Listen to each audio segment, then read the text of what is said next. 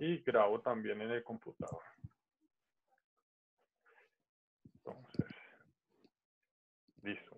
Bueno, muy buenos días a todos. Es un gusto estar en este webinar donde vamos a hablar de la situación del médico general, propuestas y análisis de su estado actual.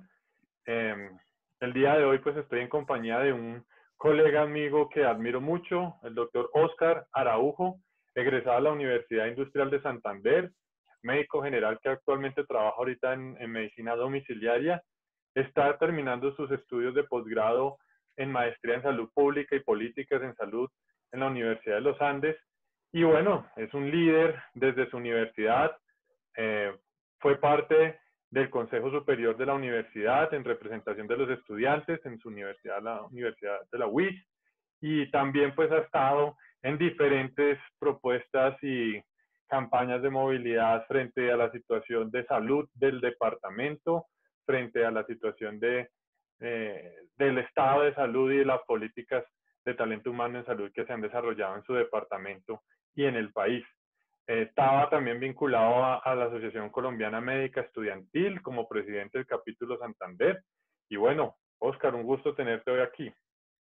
No, gracias por invitarme, Samu, y gracias por, por tener en cuenta también las visiones que de pronto he podido recoger, recoger precisamente en ese, en ese ir y venir de participación en organizaciones estudiantiles, de hablar mucho con la gente, de estar pensándonos cómo poder mejorar la situación del médico general en Colombia, cómo poder mejorar el sistema de salud, digamos que ese es el, día a día, bueno, cómo mejoramos aquí, qué podríamos hacer en este aspecto. Entonces, este tipo de conversaciones son muy importantes, es muy importante que la gente lo acoja, lo piense, lo, lo, lo analice. Eh, envíe también sus percepciones, estén opinando todo el tiempo, ojalá las percepciones más objetivas, porque digamos, el, problema de este tipo de conversaciones es que a veces terminan siendo apasionamientos eh, entre, cientos, entre cientos, ciertos sectores que consideran una u otra cosa y, de soluciones nada, como decían por ahí, nadie se compromete.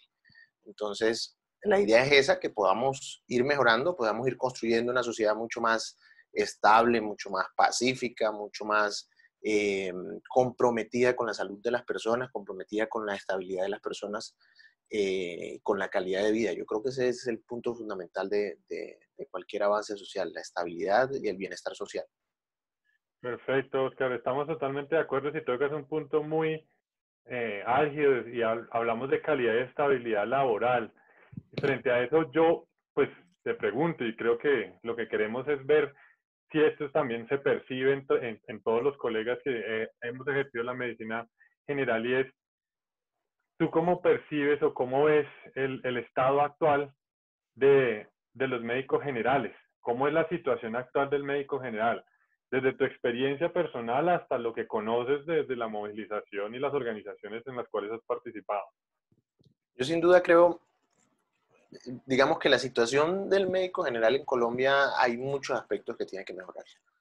Hay que reconocer que hay unos avances, sin duda, o sea, durante los últimos, yo creo que los últimos 10 años hay una serie de reivindicaciones laborales fundamentalmente por el médico general, incluso dadas más, por la, más que por la movilización de, de las organizaciones médicas, que obviamente ha sido importante también por la necesidad de, de la sociedad y, de la, y de la, del sistema de salud por mantener estables o, o, por darle, brindarle unas garantías mínimas al médico. Es decir, hace 18, 20 años uno veía al médico contratado, por ejemplo, a través de cooperativas y en su momento eso generó una alta rotación del personal y en algún momento dijeron, hombre, el compromiso de los profesionales a través de este modo de contratación con las instituciones es realmente bajo, hay que modificarlo. Se trató de, además que la garantía para ese tipo de personas que contrataban así realmente era nula, se limitó esa contratación, se han buscado, digamos, en medio, en, en, cada ley se busca la trampa, se ha buscado tratar de, de, tercerizar a las personas y hoy utilizan otro tipo de figuras, pero yo creo que hoy el, en el, eh, para el médico general la situación, por ejemplo, es mucho más estable que para otro tipo de profesiones del sector salud e incluso de los mismos colegas que de pronto algunos tienen alguna, alguna especialización. Mucho por mejorar, creería yo que en el tema del reconocimiento salarial, creería yo que eh, la estabilidad laboral de las personas que están sobre todo en zonas apartadas del país, eso ha llevado también a una concentración del talento humano en las principales ciudades eh, porque hay mejores garantías Eh, y yo creo que hacia allá tiene que ir, digamos, como dice por ahí, es la utopía para caminar. La utopía es fortalecer, uno, el tema salarial y dos, las condiciones laborales en las zonas, en las diferentes regiones del país, para que el médico decida irse a, prestar sus servicios en zonas donde hoy no hay suficiente talento humano para atender a la población. Oscar, y cuando hablas, digamos, de la, de la estratificación o el reconocimiento económico por su trabajo, ¿qué experiencia usted tuvo, digamos, eh, trabajando en zonas apartadas? ¿Qué fue lo que vio? Si trabajó en zonas apartadas y por qué no se quedó allá. Cuéntenos un poco de su vivencia como para entender un poco el contexto por el cual está haciendo esas afirmaciones y lo otro es para saber, digamos, ver que lo que ha visto también desde su experiencia. Y otra pregunta para hacer dos preguntas y ir avanzando un poco más también eso es, ¿qué, qué, qué papel cree usted que, que, juega el médico general en, en el sistema de salud? ¿Cuál es su rol? ¿Y qué rol debería empezar a mirar hacia futuro debido a que pues, el sistema cada vez se percibe y se tiende a volver más especializado? Entonces, el rol y el papel del médico se va a cambiar, se va a quitar, se va a transformar. Estamos transformando la sociedad en un mundo digital inclusive. La digitalización ha impactado al mundo y eso inclusive va a generar cambios hasta a nivel laboral. No digo que el mundo digital afecte en este caso al médico general, pero sí sabemos que en esta dinámica de desarrollo de la sociedad hay cosas que tienen que ser tal vez cambiadas, replanteadas, mantenerse y cómo se mantendría.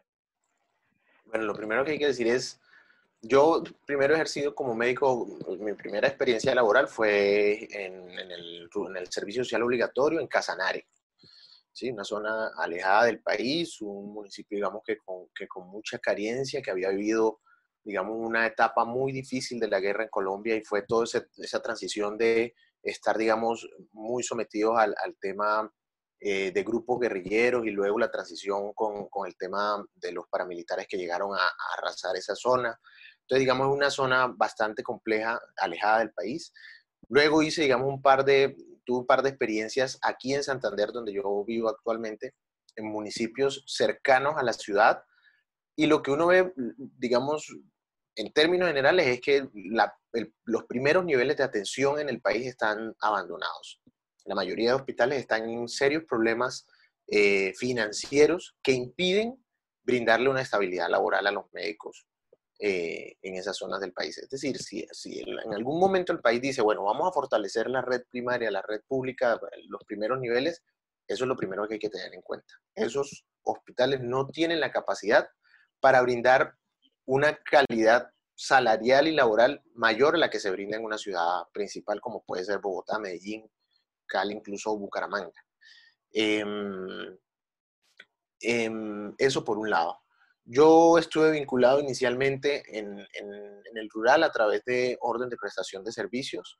Eh, atendimos el llamado, pues obviamente estuvimos allá contigo, tú estuviste cercano también en un municipio cercano atendimos el llamado precisamente porque, porque nos, lo que nos comentaban era eso, que los municipios se encontraban primero en graves, eh, en graves problemas porque las personas que quedaban asignados a esos servicios obligatorios renunciaban a esas plazas y segundo, que la posibilidad de ofrecer un incentivo económico por parte de esas instituciones realmente era, era mínima porque no se contaba con los recursos. Durante el proceso que estuvimos allá, digamos, fuimos partícipes de que la institución en últimas terminara asumiendo eh, un, un, rol mayor de responsabilidad con sus, con, el principal, digamos, eh, fuente de talento humano que era el servicio social obligatorio en ese momento, tanto de médicos, enfermeras, odontólogos, y se avanzó en la contratación de planta del personal, obvio, haciendo sacrificios de salario, porque eso tenía que compensarse también, pero, pero lo que uno ve en términos generales es que las instituciones de primeros niveles que se encuentran en zonas apartadas del país o en municipios de quinta, de sexta categoría no tienen la capacidad económica para mantener un médico con las suficientes condiciones laborales en esos municipios. Em, y, digamos, mi intención en ese momento, cuando terminamos el rural, con todo el, cariño del mundo, me hubiese quedado en ese municipio laborando porque, digamos, le cogí un aprecio, me gustaba mucho la región, pero básicamente la oferta laboral que me ofrecían no se compensaba con las ofertas laborales que en ese momento estaban haciendo en Bucaramanga, que fue donde yo en últimas terminé trasladándome. Ni, ni, tampoco la estabilidad laboral. Es decir, allá me ofrecían, y voy a hablar de términos exactos, allá me ofrecían un contrato por orden de prestación de servicios de 4.500.000 pesos, laborando un poco más de las 148 horas eh, mensuales, que es lo que uno espera el contrato. Y en Bucaramanga, pues por ese mismo tiempo me, me lo pagaban el mismo, la misma cantidad de dinero, pero por un contrato a término indefinido. Entonces, realmente la posibilidad de quedarse uno laborando en un municipio de esos, pues económicamente no es rentable para uno y tampoco uno piensa mucho, bueno, en el tema académico. ¿Cómo voy a hacer para vincularme al tema académico? Si de pronto esos municipios tuviesen un, un plan para que sus profesionales pudiesen eh, continuar la línea de formación, uno hasta lo piensa, porque sí es muy difícil de pronto trasladarse de allá a, a las principales ciudades a recibir formación en cualquier área. Claro, importantísimo eso que comentas de los incentivos académicos y la parte laboral, ¿no? En un lado, OPS, cuatro millones y medio, tú pagas tu seguridad, asumes el riesgo, y en otro lado, contrato con todas las prestaciones por la mismo básico y te pagan horas extra, reconocen adicionales, vacaciones, ¿no? Eso pues terminas definiendo. Y la parte educativa, que yo creo que hoy por hoy con la digitalización y los medios virtuales, eso podría ser una barrera que se rompe totalmente y se puede ofertar educación continua en esas regiones apartadas. Bueno, y con respecto al rol del médico general y la transformación o renovación o mejora de ese rol o cambio de ese rol, actualmente con toda esta evolución de los sistemas de salud en Colombia que se ha vuelto más especializado, uno, uno lo ve en la práctica médica general, yo, yo lo viví cuando trabajaba, es, yo quiero al especialista. Usted es médico general, no, doctor, gracias, yo quiero al especialista. Entonces, eh, no es por no reconocer nuestro rol en su momento. Yo ahorita soy residente, pero pues estoy formándome para una especialidad, aunque reconozco que haber ejercido medicina general es de las mejores prácticas y experiencias que tuve.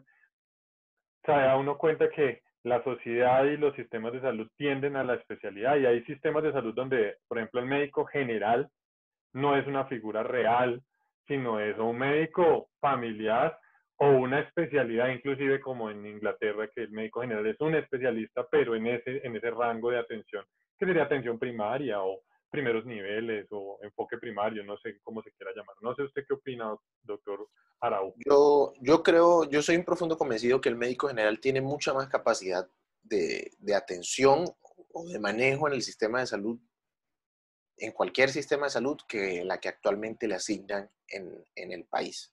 Y yo creo que nosotros lo vivimos en su momento, como médicos de servicio social obligatorio, en su momento eh, en la región donde estábamos, podrían, por ejemplo, hacer un paro armado, por decirlo así, pasó pocas veces, pero lo hicieron, o hicieron un paro en la institución de, ah, eh, digamos, de mayor nivel a donde nosotros remitíamos a nuestros pacientes, y básicamente la respuesta para nosotros como médicos de servicio social obligatorio en su momento era, responda, ¿sí? Usted en esos momentos es el directo responsable de los pacientes que usted reciba. Y en medio de esas presiones, terminaba uno haciendo cosas para las que realmente recibió capacitación, pero que de pronto por las presiones eh, legales y por las presiones de los familiares y por las presiones de los mismos pacientes, termina uno remitiendo demasiadas cosas que hubiese uno podido eh, manejar eh, como médico general. Entonces yo creo que el sistema, primero, lo primero que tenemos que quitarnos de la mente, que es digamos, la primera falacia del sistema educativo en medicina es no todos vamos a poder ser especialistas. ¿sí? Ni, necesitamos ser especialistas tampoco. O sea, aquí no necesita que todos sean cirujanos, internistas anestesiólogos o pediatras. Tampoco hay la capacidad del sistema educativo, ni se puede desarrollar la capacidad del sistema educativo para especializar a todos los médicos que se gradúan al año. Y lo tercero es que no se necesitan especialistas en todas las áreas. Se necesitan médicos que aborden integralmente a los pacientes, que tengan la capacidad de atender a todos los grupos eh, poblacionales y que puedan, obviamente, en su momento de llegar a decidir si se remiten o no a cierta especialidad para un manejo, para un abordaje mucho más especializado. Entonces, yo creo que la visión del sistema de salud hacia, hacia la medicina familiar de, sí debe ser un poco más marcada. Eso, eso nos garantizaría eh, muchas otras cosas. Por ejemplo, eh, la estabilidad eh, en la atención de los pacientes que nosotros manejamos. O sea, este sistema, lo primero que, la primera ruptura que hizo es nosotros no podemos hacerle seguimiento a nuestros pacientes o muy pocas veces lo podemos hacer porque usualmente o el paciente está rotando de peso o está pasando del sistema contributivo al, sistema subsidiado o nosotros rotamos como personal de salud por las diferentes instituciones y no podemos llevar la línea. O sea, ese médico de la familia ya no existe. Y eso, por ejemplo, le permitiría al médico también tener una mayor eh, confianza por parte de su paciente y eso evitaría también, en, últimas, la disminución de eh, las acciones legales contra el médico, porque hay una relación de confianza. Entonces, yo sí creo que el, sistema debe ir a avanzar hacia allá.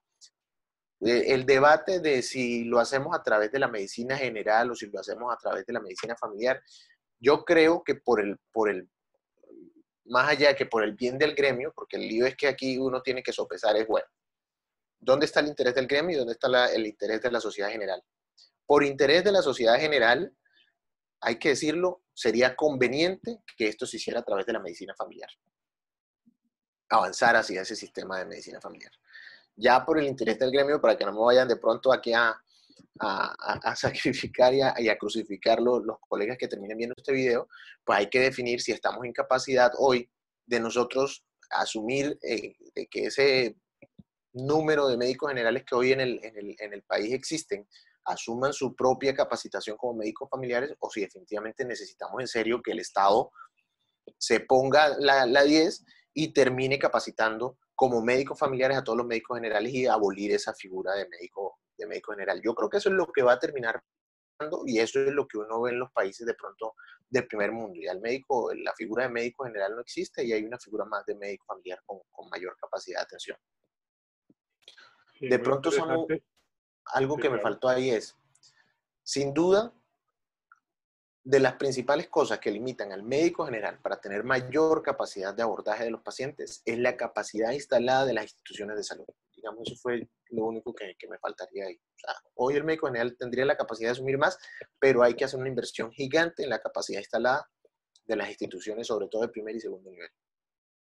Que fortalecer la red de primer nivel y segundo nivel permitir, digamos, que el médico general adquiera más roles dentro de la atención del sistema de salud, que haya una, un seguimiento y no una fragmentación de la atención totalmente y diversificación de los sitios donde se atiende, sino un, por lo menos hacer un seguimiento, así sea por un profesional.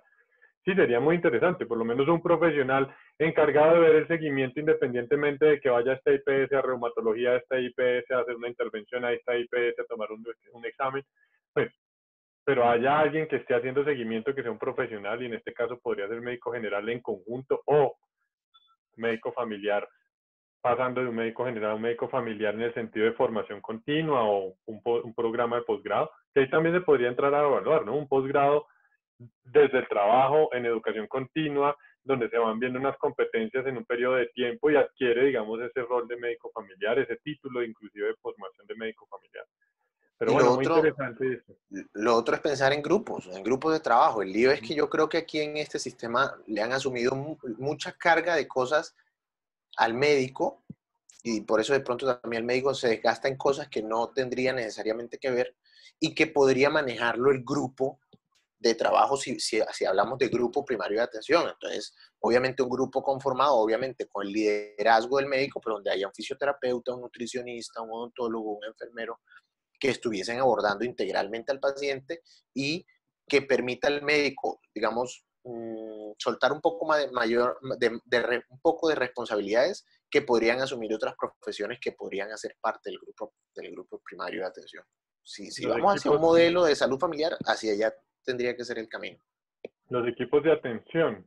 Sí, muy de enfoque de medicina de atención primaria y atención comunitaria. Totalmente de acuerdo, o sea, como complementarse, no separarse, no, no, no, no oponerse, sino armonizarse entre una y otra y otra, entendiendo el rol del médico general y cada especialidad de ahí en adelante. Sí, muy valioso y muy interesante. Y bueno, doctor Oscar, usted ha visto, por ejemplo, pues entendiendo la situación laboral, entendiendo la situación profesional que se está viviendo actualmente, hay propuestas de proyectos de ley hay, iniciativas legislativas. La pandemia desnudó una serie, digamos que no eran ajenas al gremio las problemáticas que se estaban presentando, pero se visibilizaron más y, las, y algunas se profundizaron claramente en medio de la pandemia porque pues se suspendieron servicios de atención, eh, se suspendió el flujo de pacientes a IPS que dependen de la facturación específicamente, eh, se focalizaron recursos en, ciertos, en ciertas áreas de atención y en otras, pues obviamente ya no están. Em, y bueno, en fin, esto ha marcado un, un antes y un después, y no solamente en el área de la salud, sino en todas las áreas, en la economía, en la educación y demás. Entonces, no digamos que es solamente el área de salud. ¿Usted qué piensa, digamos, de, de las iniciativas, por ejemplo, que proponen que los médicos generales tienen que estar vinculados de forma directa y reglamentaria, o sea, contrato laboral o eh, nombramiento de cargo. Eso es, digamos, respondería un poco a esa estabilidad, a esas problemáticas que usted ve. Eh, ¿Qué opina también, por ejemplo, de, de, esos, de, de, la situación de la violencia hacia los profesionales? Que no hay ninguna respuesta del legislativo. Hay otros países que ya han afrontado esta situación con iniciativas legislativas porque socialmente, por más que se hable de educación, la violencia se sigue expresando por múltiples razones. No juzgando que la sociedad sea violenta, sino múltiples razones terminan manifestándose en violencia profesional y eso afecta a todo, porque el profesional se va, no continúa y bueno, hasta los casos lamentables de, de asesinatos de profesionales de la salud. ¿Qué considera de estas iniciativas donde se abordan esas problemáticas? ¿Qué se podría mejorar? Eh, ¿qué, se, ¿qué, se, necesitaría? O sea, o, se, o, más bien no se aborda esa problemática y se deja para después. ¿Usted qué considera? No, yo sí creo que una de las reivindicaciones pendientes y una de las cosas pendientes para subsanar con el gremio médico es el tema de la estabilidad laboral. Yo sin duda estoy absolutamente convencido y de hecho mi actividad gremial desde hace, incluso antes de graduarme, ha estado vinculada al hecho de la reivindicación laboral, de que contraten a los médicos de forma directa y de eh, establecer por lo menos unos parámetros salariales. Yo creo que eso ha sido mi actividad eh, gremial en los últimos años. Yo creo que el médico general, o sea, es que aquí hay que hacer un, montón de reflexiones en medio de esto, ¿no? O sea, uno lanza afirmaciones, pero eso tiene un contexto. Yo creo que el médico general sin duda debe convencerse de que, de que su actividad laboral debe ejercerse como cualquier otra actividad laboral. Es decir, nosotros nos acostumbramos muy seguramente por el estilo de formación al que nosotros estábamos vinculados, incluso por el estilo de vida que nos exige la sociedad, ¿sí? por, la, por el estilo, eh, eh, por, nuestra, por nuestra expectativa salarial. Eh, nosotros terminamos acostumbrándonos a que la, laboral en, en dos, tres lugares es absolutamente normal y con eso compensamos la carencia de estabilidad laboral y la carencia de eh, adecuados salarios. Pero sin duda aquí la reflexión del médico eh, y del gremio médico en general tiene que ir dirigida hacia allá. O sea, es decir, nosotros no somos cuerpos gloriosos.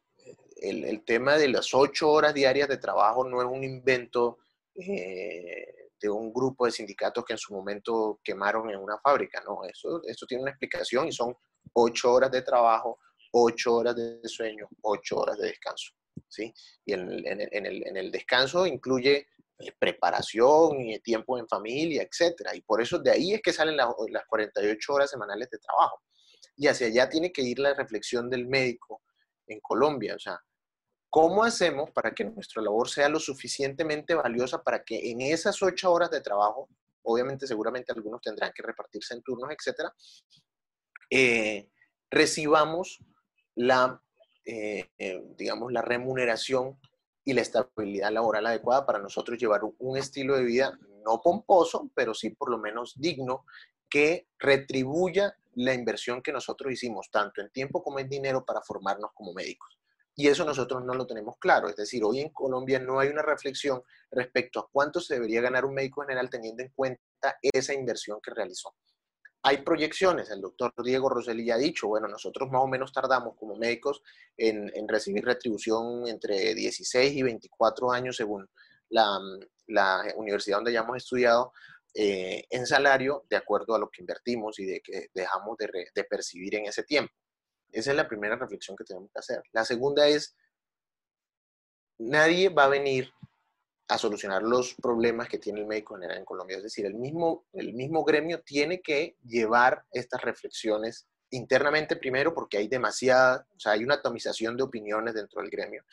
Y segundo, el hecho de que el, el, el, el gremio tiene que hacer una reflexión en el sentido de bajar un poco el ego para reflexionar su parte laboral. Nosotros no vamos a ser especialistas todos, nosotros no, o sea, aquí hay un gran porcentaje de la población de médicos que va a ejercer como médico general en el país durante toda su vida porque no hay suficientes oportunidades para, para, para, para especializarse. Y tampoco son necesarias esas oportunidades. O sea, es la primera, lo primero que tenemos que interiorizar. Aquí no es necesario que todos seamos especialistas. Entonces, si no es necesario que, somos, que todos seamos especialistas, a mí me fascinaba o me fascina ser médico general. Yo quisiera ser médico general. ¿Por qué no lo soy? Pues porque no hay una adecuada retribución económica y una adecuada estabilidad laboral. Entonces yo creo que las iniciativas, obviamente hay que ver los escenarios donde vamos a hacer esta, vamos a, llevar a cabo estas reflexiones, ya ponerlas en funcionamiento. Obviamente es el legislativo. Cualquier iniciativa legislativa que lleve a que estas condiciones laborales para el médico general se den y se garanticen, hay que apoyarlas como gremio, ¿sí? Aquí la invitación es a todas las organizaciones médicas, que las hay desde organizaciones científicas hasta organizaciones sindicales, eh, la invitación es a eso, ¿sí? Empecemos a avanzar en, propuestas concretas, en proyectos legislativos concretos para garantizarle esta estabilidad al médico general en Colombia y muy seguramente en la medida que, que, garanticemos esa estabilidad laboral, empezaremos también a permitirnos a dar otros debates que no lo podemos hacer hoy porque el médico está ocupado trabajando en dos lugares, porque el médico está concentrado en tratar de pasar en una universidad cuatro, cinco, seis, siete años sin lograrlo además, porque el lío es que aquí hay que decir es que esa curva también genera frustración y terminamos eh, teniendo en Colombia unos médicos ejerciendo un sistema de forma frustrada, con una alta carga de frustración por no poder cumplir su sueño que era ser especialista en una u otra área. Perfecto, muy interesante esa postura. Y usted tocó el tema de las organizaciones uno ve muchas organizaciones. Creo que los colegas que van a, que están viendo y, han visto estos webinars saben que hay múltiples organizaciones. De hecho, este es uno de una organización como el Colegio Médico Colombiano. ¿Qué, digamos, qué funciones tienen las organizaciones? ¿Qué funciones, eh, qué acciones deberían hacer de cara al médico general? Que es el tema de este webinar y por esto buscando propuestas, porque usted ha votado muchas ideas que son que se pueden materializar en propuestas específicamente. Y la idea es generar este, este diálogo y que aquí abajo escriban en los comentarios del video, miren, deberíamos tocar este tema del médico general, deberíamos ahondar en este tema, deberíamos, se debería hacer esto o se podría mejorar esto, ¿listo? Para generar propuestas desde las organizaciones. ¿Qué funciones deben tener esas organizaciones y qué organizaciones pues deben estar en últimas. No digo que otras no estén, sino que hay múltiples organizaciones. Entonces hay que también tener claro que la función de una organización es para esto y otra vez esto. Y muchas veces uno quiere, uno, eh, lo, este caso típico, uno quisiera que el Ministerio de Salud eh, hiciera la parte de los contratos laborales. Y cuando uno habla con ellos, ellos dicen, no, esto es del Ministerio de Trabajo. Entonces uno, ah, puchica, lo primero que debo entender es que no es el Ministerio de Salud, sino el Ministerio de Trabajo. Lo mismo pasaría en otros ejemplos. Por ejemplo, uno le gustaría que, no sé, que, que, la registraduría fuera la que le diera a uno lo del pasaporte, y no, para eso está el consulado, es totalmente otro, otro, otra área, o sea, y es otra función, y es otra organización. En este caso, las organizaciones médicas, gremiales, de cara al médico general, ¿cuáles, qué funciones usted que considera, digamos, en ese punto? Eh, eh, sí, o sea, sin duda los médicos carecemos de, de una cultura organizativa y desconocemos cómo se maneja todo este tema. Incluso legalmente hay uno, se establecen unos parámetros para hacer ciertas cosas. Lo que tú dices es absolutamente cierto. Es decir, hoy no podemos esperar, por ejemplo, que nuestra asociación, nuestra asociación científica, y eso lo están entendiendo las sociedades científicas hoy de, de las diferentes especialidades, no podemos esperar que nuestra sociedad científica, que está hecha supuestamente para tratar temas científicos, actualizar a las personas, a los miembros de su organización, asuma un rol en la pelea por la reivindicación salarial, por poner un ejemplo. Porque incluso legalmente está establecido que la única organización que puede hacer esa reivindicación o que puede darse esa, esa batalla, esa pelea, son los sindicatos legalmente constituidos. ¿sí? Entonces, eh, lo mismo pasa o sea, el médico, el médico tiene que entender que es necesario tener varias organizaciones que lo representen a uno, como tú lo has dicho, entre las diferentes instancias, instancias. Entonces, una cosa es el tema eh, laboral, reivindicativo, el otro tema es el tema eh, de actualización científica o, o sí, la sociedad científica, y otro tema es el, tipo de organizaciones que se podrían llamar incluso políticas en el sentido de que terminan ejerciendo una representación de nosotros legalmente ante el Estado, donde estaría, donde veo yo más ubicado de pronto al colegio, al colegio médico. ¿sí? Em, obviamente, estas organizaciones tendrán sus posturas políticas y no podemos esperar que sean heterogéneas. Es decir, las organizaciones sociales en sus diferentes aspectos representan la sociedad. Yo no creo que el gremio médico hoy tenga una postura absolutamente eh, homogénea respecto a, la sociedad que queremos. Algunos querrán eh, tener un Estado social de derecho como el que tenemos hoy, pero hay otros que eso no les gusta y desearían tener un, un Estado un poco más autoritario. Y eso se ve representado también en los, o sea, las organizaciones se conforman de personas muy seguramente cuando una persona se, se, acerque, como de pronto yo he tenido la oportunidad de hacerlo, a las diferentes organizaciones, podrá ver que dentro de esas organizaciones hay planteamientos absolutamente heterogéneos sobre lo que debe ser el médico en Colombia o sobre lo que debe ser el sistema de salud. Y eso no puede llevarnos a decepcionarnos de las organizaciones, al contrario, es reflexionar de que las organizaciones son el reflejo de la sociedad y nuestra sociedad hoy está absolutamente atomizada en lo que se quiere, ¿no? y, eso está bien, o sea, no, eso no es malo, no hay que satanizarlo, al contrario, del fruto de ese debate organizado, cívico, argumentado, es que se construyen las sociedades. Lo mismo, a partir de ese debate organizado, heterogéneo, es que se construyen las organizaciones médicas. Y en la medida que uno tenga mayor capacidad argumentativa y mayor capacidad de plantear esos argumentos a otras personas, de convencerlos, muy seguramente las organizaciones así también irán dirigiendo sus, sus, prioridades.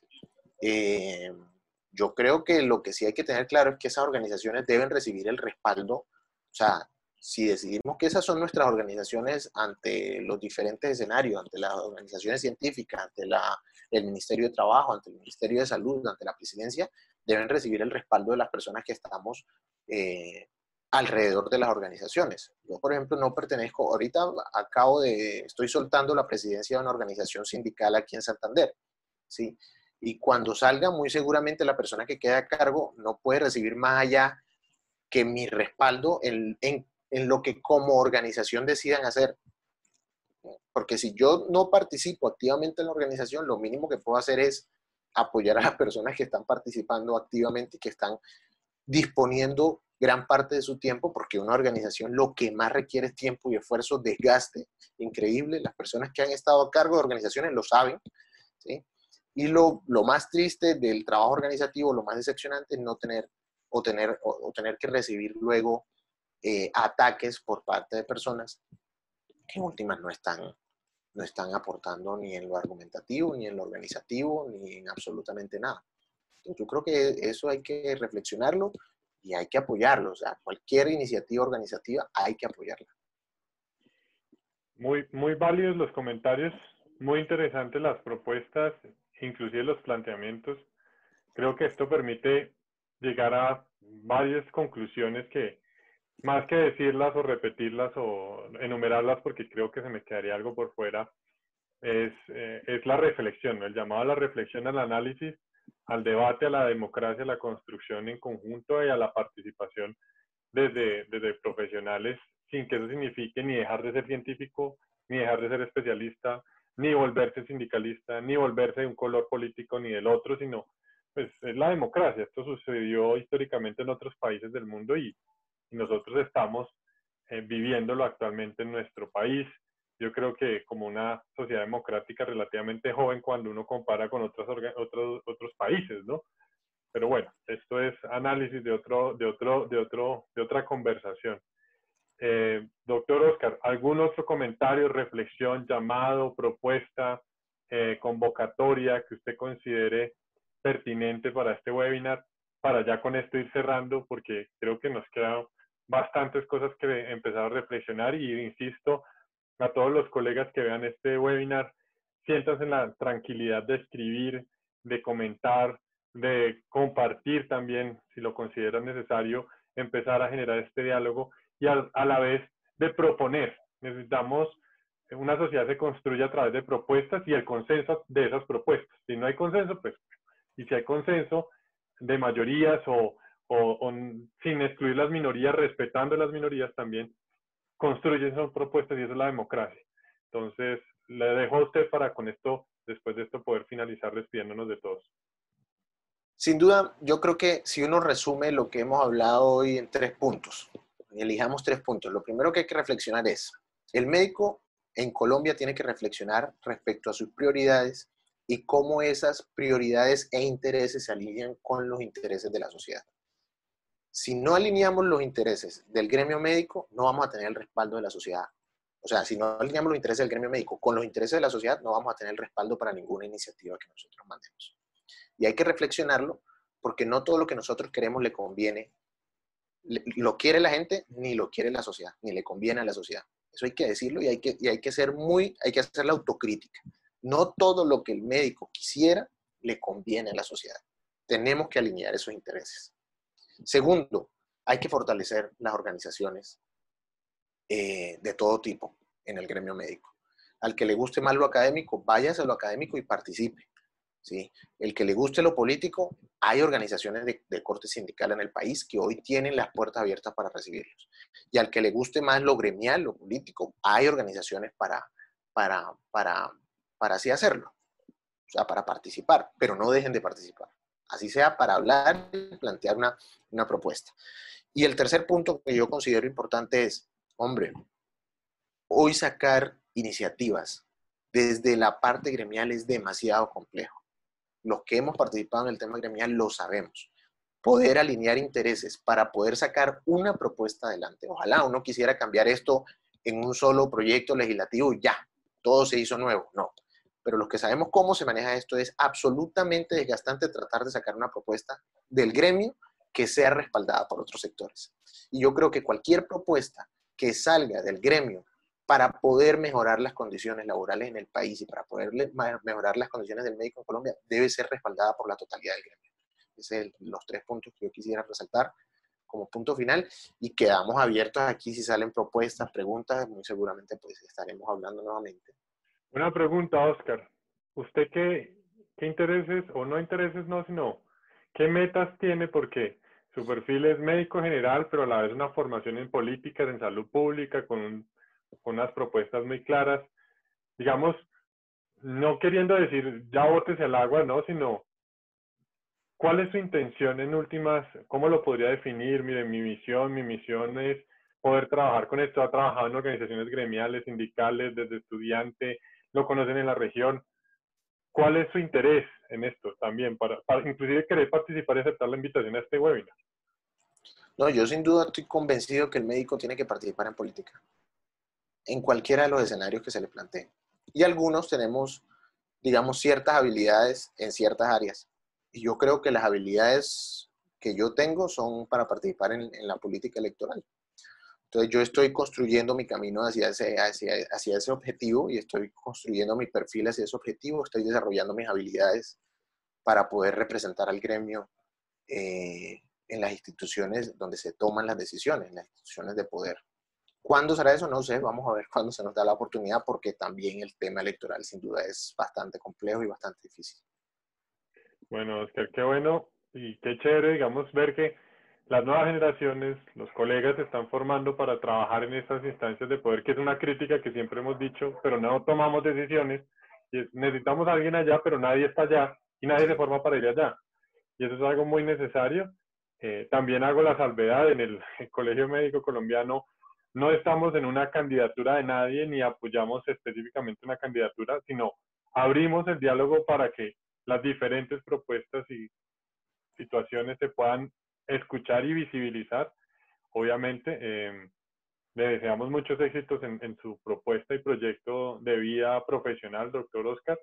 Y bueno, está abierto el diálogo a la situación del médico general con todas sus particularidades y escuchamos propuestas escuchamos preguntas para poder desarrollar y profundizar esto seguramente en otro webinar con otros actores o con Oscar también incluido y otro, otros participantes y panelistas.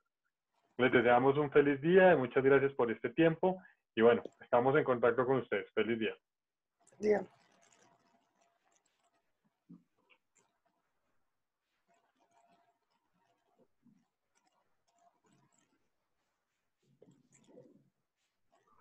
Ah, listo.